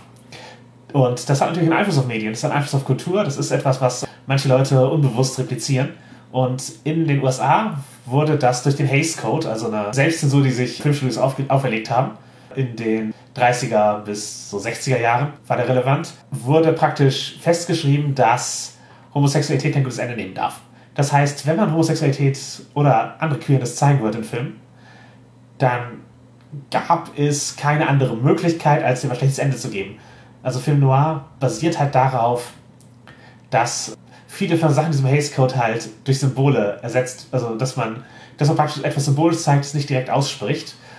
Oder indem man Geschichten erzählt, aus der Perspektive, über die Perspektive, aber dann am Ende ein schlechtes Ende ransetzt. Und das ist eben, da mussten die Gays halt, halt geburied werden. Und heute ist es halt eine Handlungsstruktur, die sich ohne Grund weiter fortsetzt. Außer eben, man hängt immer auf dieser Moral an, dass das eine Bestrafung haben muss. Man könnte jetzt fragen, warum ist das schlecht? Ich finde es ziemlich offensichtlich. Ja, äh, offensichtlich ist das schlecht, wenn die. Ja, äh, Wenn die einzige Repräsentation zeigt, dass es sünd- dass sündhaft ist und es muss jemand sterben und es ist immer dramatisch und, schlicht und schlimm. Genau, Queerness ist eine Tragödie. Nee, es ist halt nicht zwangsläufig. Und es nimmt uns als queeren Menschen halt Vorbilder. Oder ja, es, es nimmt das, das Vorbild, ne, dass wir ein Happy End haben können. Dass, Es nimmt unser Happy End. dass wir überleben können, dass, wir, dass unsere Geschichte weitergeht. Und das ist halt. Für uns ist es halt nicht selbstverständlich, dass wir solche Vorbilder haben. Und Barrier Gaze ist halt oft ein Zeichen von Tokenism, weil fällt viel mehr als Gewicht. Wenn die eine queere Figur stirbt oder eine von wenigen in der Serie, dann stirbt halt ein Teil der Queerness der Serie mit. Wenn du schon eine größere Figur in der Riga hast, Bei so einem typischen Cast-Größe von einer Serie ja. sind es halt entweder übermäßig viele, was heißt übermäßig viele, sind es entweder sehr viele queere Charaktere, Ja. dass es halt sehr queer zentriert ist, die Serie, Aha. oder es sind halt nur wenige und wenn sie dann sterben, ist es halt oder halt unglückliches Ende nehmen, ist es halt, ja, dann Fällt's tut mehr es, ins Gewicht. dann fehlt es sehr stark ins Gewicht. Es ist halt aber auch einfach so, dass queere Leute miteinander rumhängen oft. Also, wir sammeln uns ja irgendwie. Ja, wir sammeln jetzt. Ja, es ist halt nicht, dass wir exakt in Freundeskreisen in der Proportion der Bevölkerung sitzen, sondern queere Menschen finden sich schon. Das ist tatsächlich oft, oft wahr. Ja. Genau. Oft zufällig, würde ich sagen. Aber manchmal auch einfach gar nicht so zufällig jetzt, wo man über wo man auch seine Freundeskreise dann auch teil, zum Teil sortieren kann. Jetzt, wo man out ist, ist es halt, passiert es öfter. Ja. Ja. Also ja, wie kann man es verhindern? Man baut mehr queere Figuren ein oder man gibt ihnen halt kein schlechtes Ende, sondern erlaubt Happy Ends für queere Personen. Und Ja. oder. Genau. Und es gibt auch andere Schicksalsschläge als den Tod, mit dem man eine Story ankurbeln kann. Ja. Es kann. Also du kannst Charakter anders motivieren als durch den Tod geliebter Menschen. Genau. Auch wenn das ein beliebtes Trope ist. Was ist in Buffy passiert? Ich gehe mal der Staffelreihenfolge nach und damit ist der erste queeren Charakter in Buffy in Staffel 2. Das ist Larry, jemand, der sich als schwul outet. Der kommt dann noch, noch öfter mal vor. Ist das ein Mitschüler? Ist, so- ist ein Mitschüler. Der hängt halt rum, gehört zu, eigentlich zu den Jocks und wird dann mit seinem Outing netter. Genau. Weil, er, weil es auch einfach Selbsterkenntnis von ihm war und er dann zu einer richtigen Person wird. O- o- okay, Repräsentation, würde ich sagen. Genau, einzig, okay, Repräsentation. Und dann. Es gibt das Staffelfinale von Staffel 3, was, würde ich behaupten, unabhängig von dem, was ich gleich sagen werde, eines der besten Staffelfinales jemals ist. Aber, also von den Figuren, die man aus der Schulzeit so kennt, werden mehrere gezeigt, die halt in den, in den vergangenen drei Staffeln so vorgekommen sind. Und ein paar davon sterben, um die Dramatik des Moments zu zeigen. Mhm. Das ist soweit okay. Das Problem ist, dass Larry eine dieser Personen ist, die einfach äh, diesen epischen Endkampf nicht überleben. Genau, damit Quatsch die einzige Repräsentation der Serie bis dahin. Genau. Und ich glaube, dass es absolut keine Absicht im Sinne von Barry äh, Gaze ist. Weil es ist einfach nur eine der Personen, die gezeigt wird und es wurde einfach nur random entschieden, oder es wurde aus irgendwelchen Gründen entschieden, wer jetzt da von den Leuten stirbt und wer nicht. Der Charakter bedeutet sowas durch, Genug. durch seine Queerness. Also es ist, es, Ja. ich würde schon sagen, dass es ein bisschen Warrior Gaze ist, weil er bedeutet uns was durch seine Queerness und wir vermissen dann den, den Mhm. Charakter. Da ist er stirbt. Es ist halt nicht so ein, er ist sündhaft, deswegen stirbt er, denke ich. Ich glaube nicht, dass es, dass es unterbewusst mitgesprungen ist, aber es ist halt ein, Er hatte Bedeutung und deswegen gehört jetzt, also von den, es gibt drei Personen, die haben Bedeutung unter den Schülern. ja, Zwei davon sterben, einer von, davon ist er. Ja. Und das ist halt äh, ein bisschen schade. Es fällt ein bisschen darunter. ja, genau. Es ist halt einfach, ich würde auch sagen, achtet auch auf Nebencharakter. Hm, Also gerade wenn man sich nur durch ihre Queerness kennt, hm, dann ist sie zu töten halt auch eben, ja, es, es gab dann halt, gut, für wenige Folgen keine Repräsentation in der Serie, weil Willow outet sich als lesbisch. Mhm. Hier Anmerkung aus unseren Kommentaren gab es den Hinweis, dass sie, dass das B-Erasure sein könnte, Willow als lesbisch zu sehen in der Serie. Mhm. Ich ich sehe es halt nicht zwangsläufig so. Ich sehe, dass es wäre eine schöne Möglichkeit gewesen, Ja. sie als B-Charakter zu schreiben, aber haben sie halt nicht gemacht. Ist halt ein lesbischer Charakter, ist okay. Also braucht es auch. Und ja, braucht man nicht neigen. Und ich sehe es halt nicht als B-Erasure, allein, dass sie halt vorher eine Beziehung zu einem, zu einem heterosexuellen Mann hatte.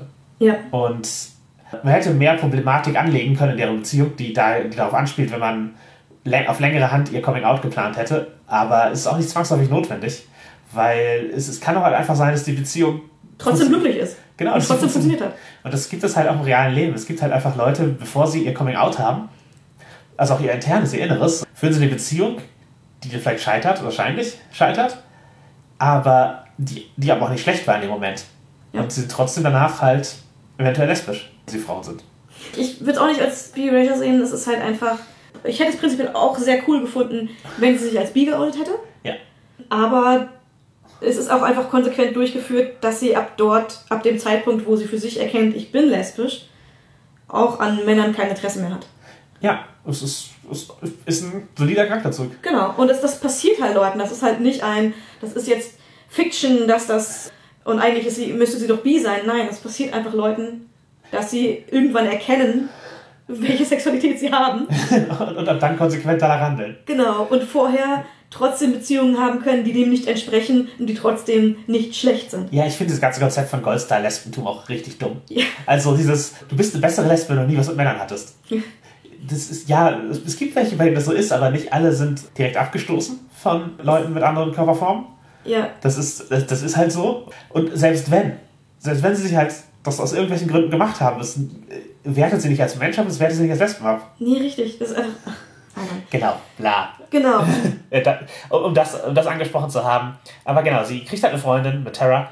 Und Terra ist ein sehr guter Charakter. Und Terra ist sehr sympathisch und zeigt einen Körpertyp, den man auch oft in Teenie-Serien äh, nicht im Nicht- positiven Licht präsentiert kriegt, ohne, dass Genau. es, ohne dass das irgendwie mal- jemals Thema wäre. Genau, und ohne dass es irgendwie jetzt, oh ja, das ist eine typische Lesbe, äh, deswegen sieht sie so aus, wie sie aussieht, Ja. wäre auch, auch gar, das gar nicht. Sondern sie ist halt einfach eine, eine Person mit einem anderen Körpertyp, als typisch in der- solchen Serien ist, der super sympathisch ist und zufällig lesbisch ist. Ja, Anders. schon absichtlich. Schon- Die wurde halt geschrieben, also die wurde als Fre- Freundin geschrieben, aus dem richtig, Hexenclub. aber, aber jetzt so, ne, als, als, wenn man jetzt als Charakter, als Ja. Gesa- Charakter-Gesamtkonzept, Ja, genau, genau. Es, ist, äh, es, es, es domi- dominiert nichts davon zwangsläufig. Sie ist halt mehr als ein Token, sie ist mehr als ein Klischee. Und deswegen war es ein. Charakter, den wir lieben gelernt haben ja, und um den man trauern konnte, als er, als er weg war.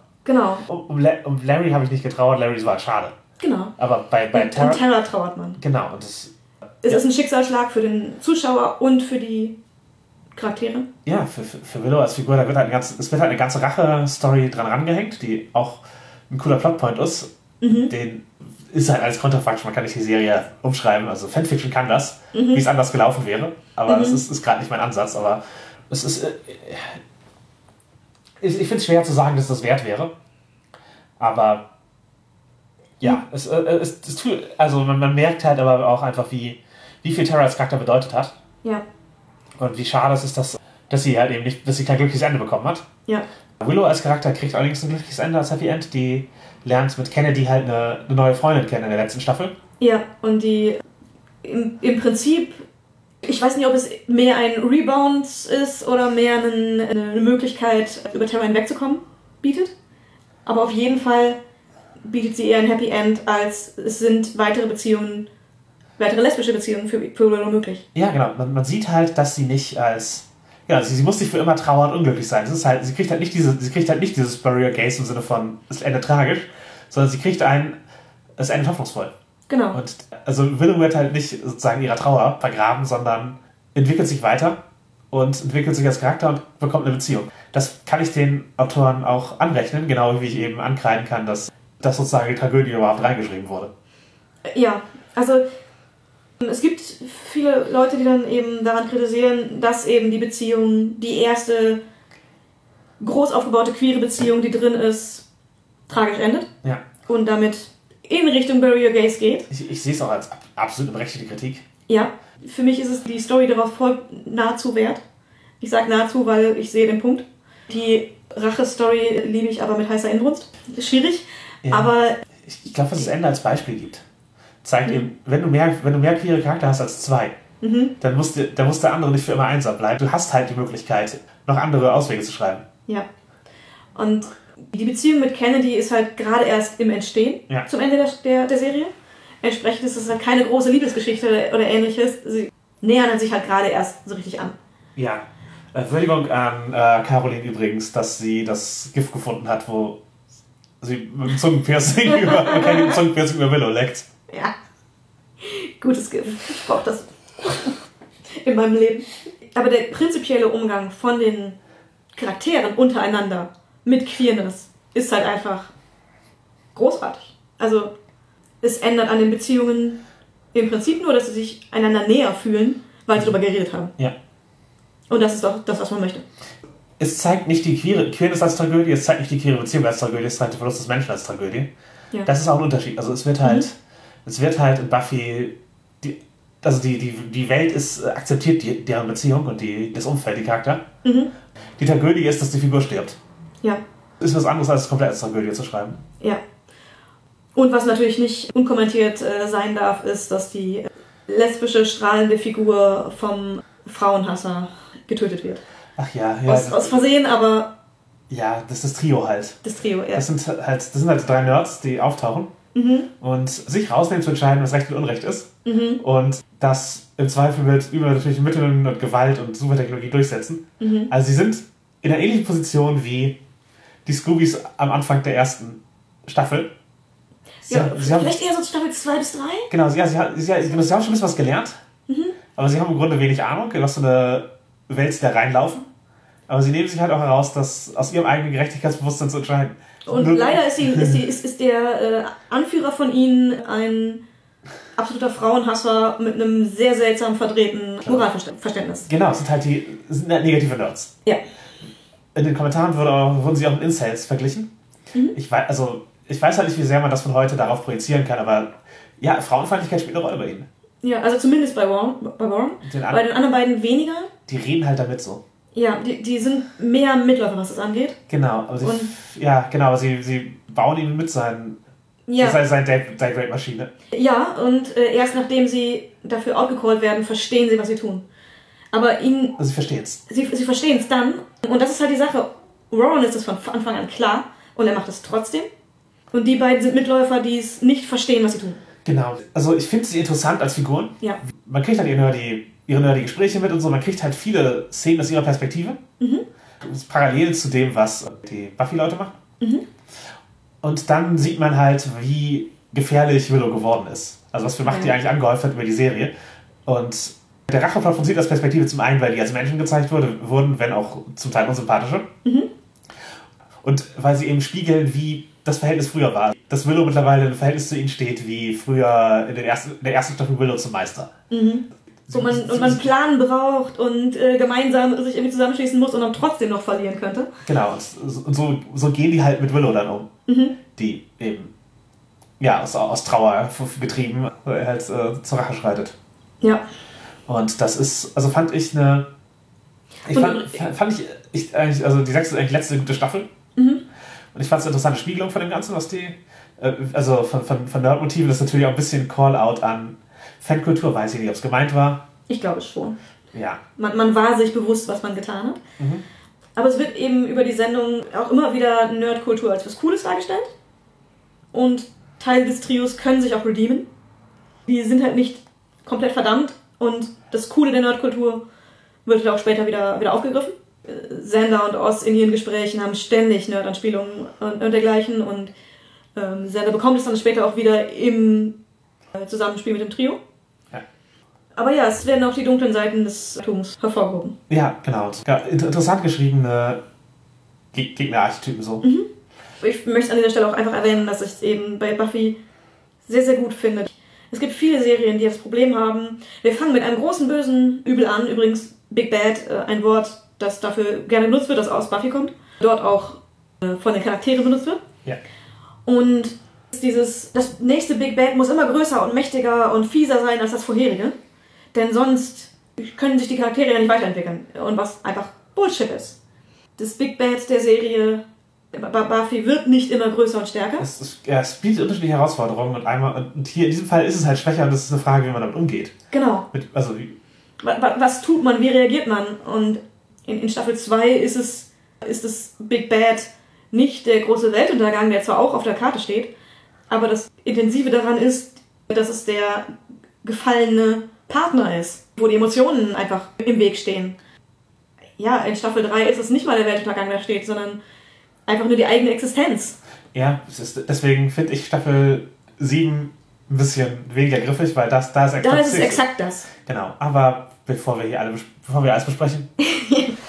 genau, wir haben halt schon ein paar Beziehungen angesprochen. Für uns ist natürlich, also zumindest für mich ist halt Willow und Tara halt eine der, der wirklich prägenden. Mhm. Wolltest du noch was ansprechen dann an Beziehungen? Hast du, welche, was, war, was war deine Liebsten und welche, und, und welche glaubst du haben noch Diskussionsbedarf? äh, tatsächlich eine meiner liebsten Beziehungen ist Spike und Harmony. Mhm. Sie ist viel primal, sie ist viel kinky und Harmony hat zwar ein bisschen, dass sie darauf zurückfällt, auf, auf die Beziehung zurückfällt, äh, obwohl sie nicht gut tut, aber sie hat auch die Stärke zu sagen, nee, die Beziehung tut mir gerade nicht gut. Und ich war so mit allem, was da, mit vielem, was da drin passiert ist, dem ganzen Primal Server und so okay, aber mit einigen, mit einigen bin ich nicht okay, deswegen mache ich jetzt Schluss. Das fand ich sehr cool. Ja. Deswegen ist eine Beziehung, die ich sehr gut finde. Eine Beziehung, die ich sehr kritisch sehe.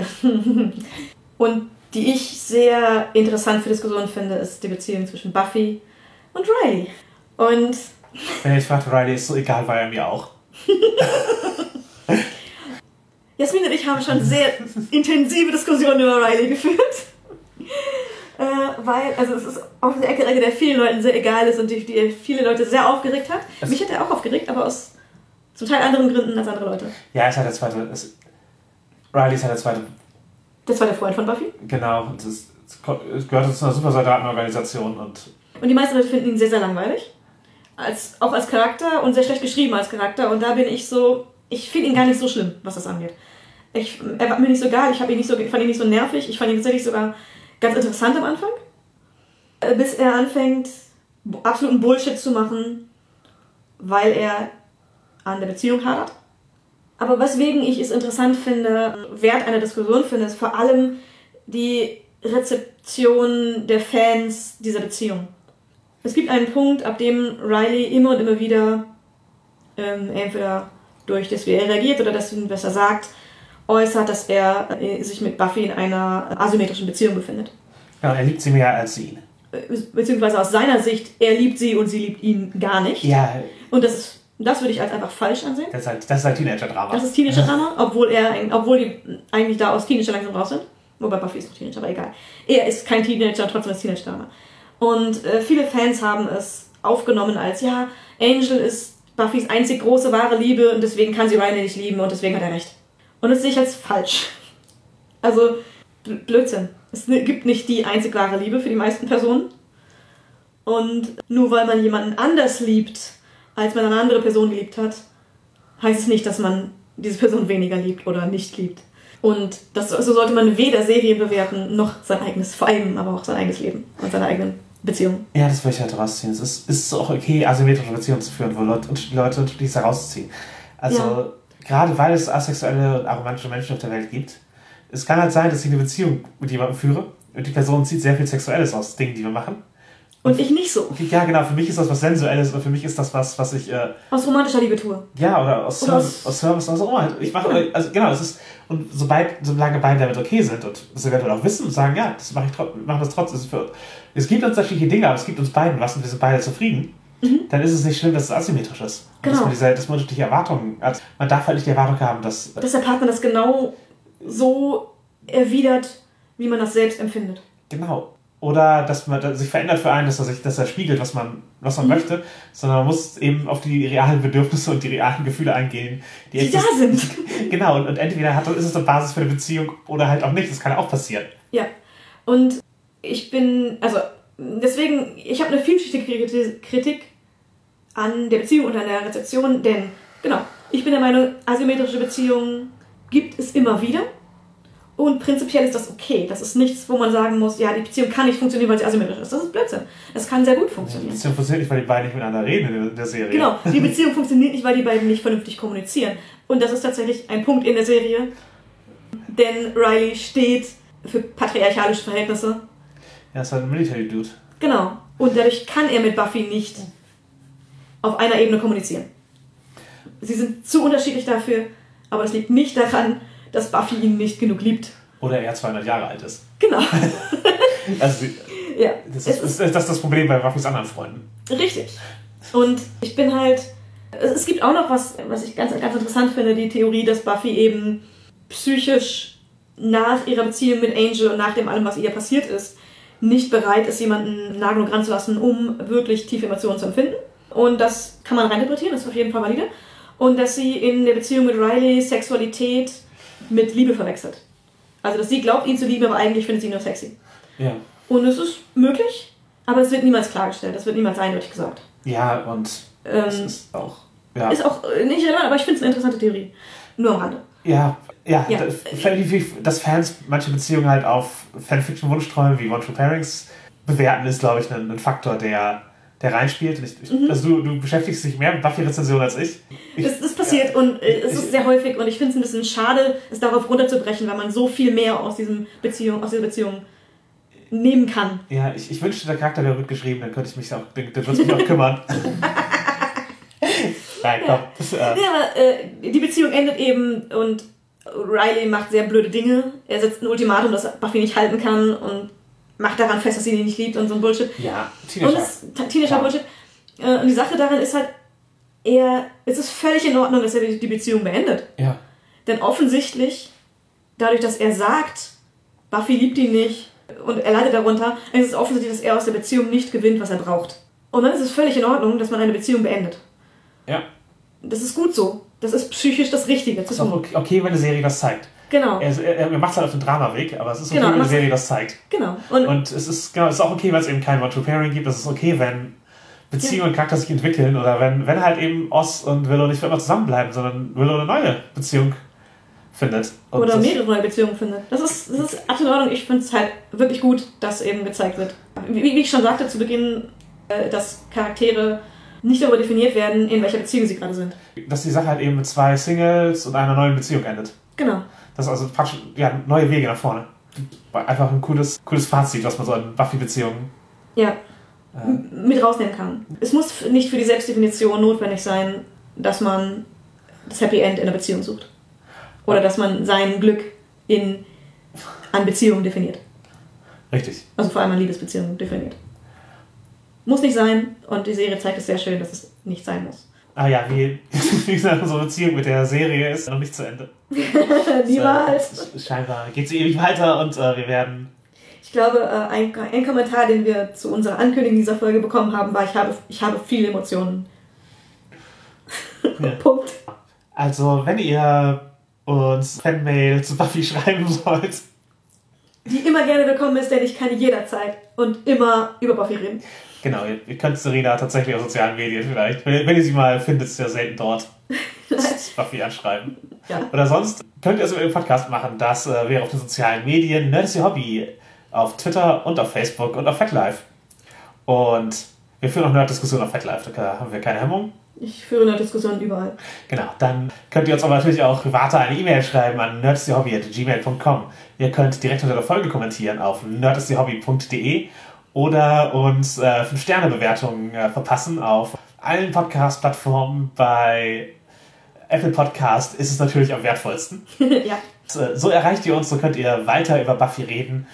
Wird auch nochmal ein Shoutout an den äh, Buffy Monday, der auf Twitter läuft, äh, geben, wo halt gerade einige Leute aus der deutschen Fantastik-Szene Buffy nochmal angucken. Ich gucke nicht eins zu eins mit, aber ich finde es gut zu lesen, wie, wie kommentiert wird. Und ich kann an den Kommentaren in Erinnerung meistens erkennen, welche Folge gerade dran ist. Ja, als ich davon gehört habe, war ich kurz davor, einen Twitter-Account zu machen. Vielleicht solltest du, da kannst du die ganze Zeit über Nerdthemen reden. äh, ja, aber gerade schlecht.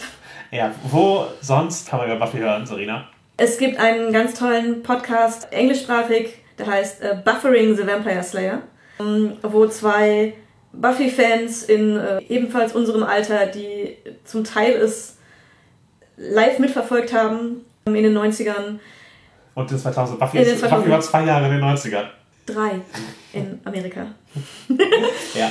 Das ist fast die Hälfte, ja? Ja, zum Teil live mitverfolgt haben und die erst eine Folge gucken und dann den Podcast machen, in dem sie über die Folge reden. Also jede einzelne Folge auch drüber reden. Manchmal haben sie Gäste und es macht unglaublich viel Spaß. Gehen mh, teilweise auf ähnliche Punkte ein wie wir hier, aber natürlich intensiver und äh, auch noch auf ganz andere Sachen und deswegen meine Empfehlung. Ja, cool. Ich muss mal sehen, ob, wenn ich dazu komme, mal reinzuhören. Ich die Folge vorher sehen muss. Weiß ich nicht. Kann ich dir nicht sagen. Ich habe sie genug auf dem Kasten, dass ich es nicht muss. So, bestimmt fünfmal mehr gut als ich. Wahrscheinlich. Mindestens. Das kann ich nicht bestreiten. Dass ich Buffy wahrscheinlich fünfmal mehr gesehen habe, als die meisten Leute, die Buffy gesehen haben. In dem Sinne, Grr, Arg und willkommen in deinem neuen Leben.